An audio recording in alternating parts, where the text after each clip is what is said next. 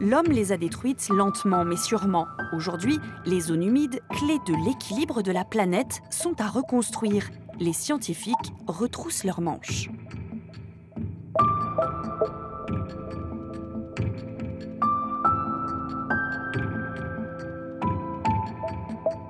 Alors une zone humide est un milieu naturel dans lequel l'eau est très proche de la surface en permanence.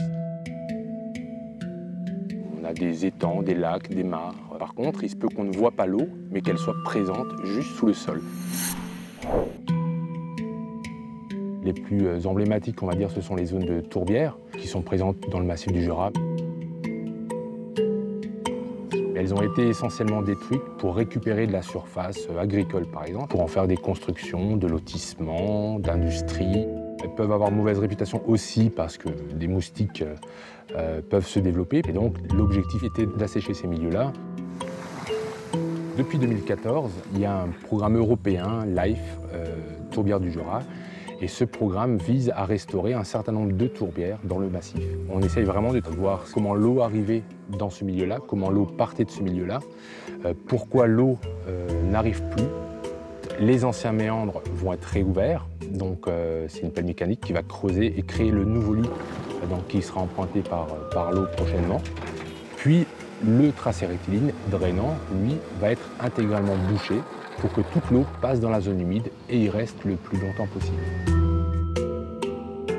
Il est absolument indispensable de les restaurer puisque ce sont des milieux très fragiles qui rendent un service euh, immense à l'ensemble de la planète.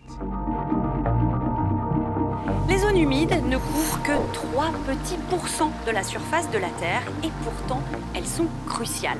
Si la forêt amazonienne est le poumon de notre planète, alors les zones humides en sont les reins. Elles agissent un peu comme des éponges. Elles reçoivent de l'eau en abondance, la purifient, la stockent en cas d'inondation et, lorsqu'il y a des sécheresses, elles la restituent à la nature.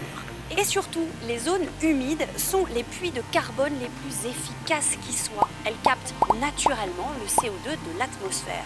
Mais lorsqu'elles vont mal, elles deviennent des bombes à retardement avec potentiellement un effet dévastateur sur le climat. La destruction des zones humides, euh, euh, c'est très grave. Hein. Si on détruit trop de zones humides, il va y avoir une augmentation des gaz à effet de serre avec le carbone qui sera relargué.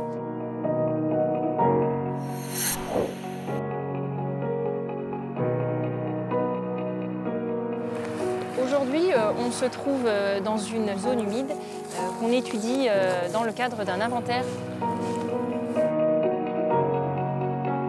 Je vais regarder la végétation qui compose euh, la zone humide, euh, le sol aussi.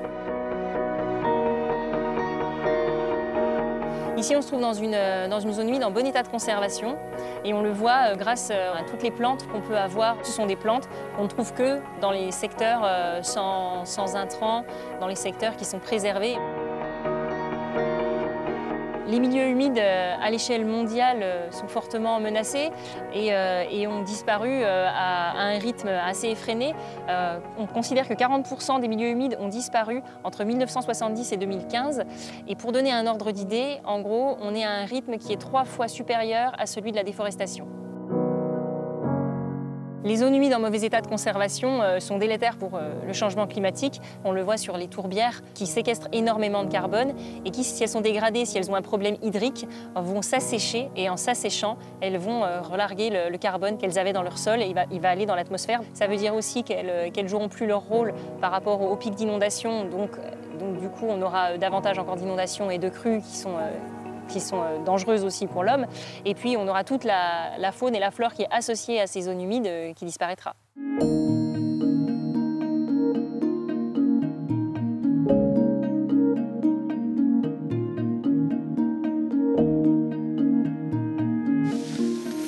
Nous avons construit ici une zone humide dite artificielle.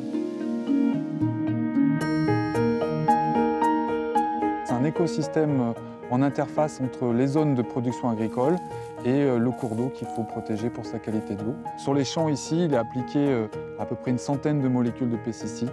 Il y en a la moitié qui ressortent dans les eaux. cette zone tampon, elle intercepte les eaux qui sortent des champs agricoles.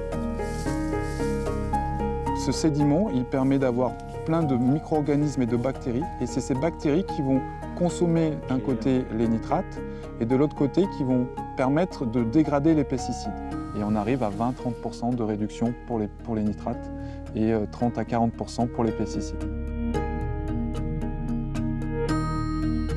On essaye de faire des, des suivis d'écotoxicologie qui permettent en fait avec des, bioindicateurs, des espèces euh, qui, vont être sensibles aux pesticides, de voir si elles se sentent mieux à l'entrée ou à la sortie en fonction de l'exposition aux pesticides. Puis on essaye aussi au laboratoire d'analyser la teneur en pesticides qu'il a encore stocké dans le sédiment.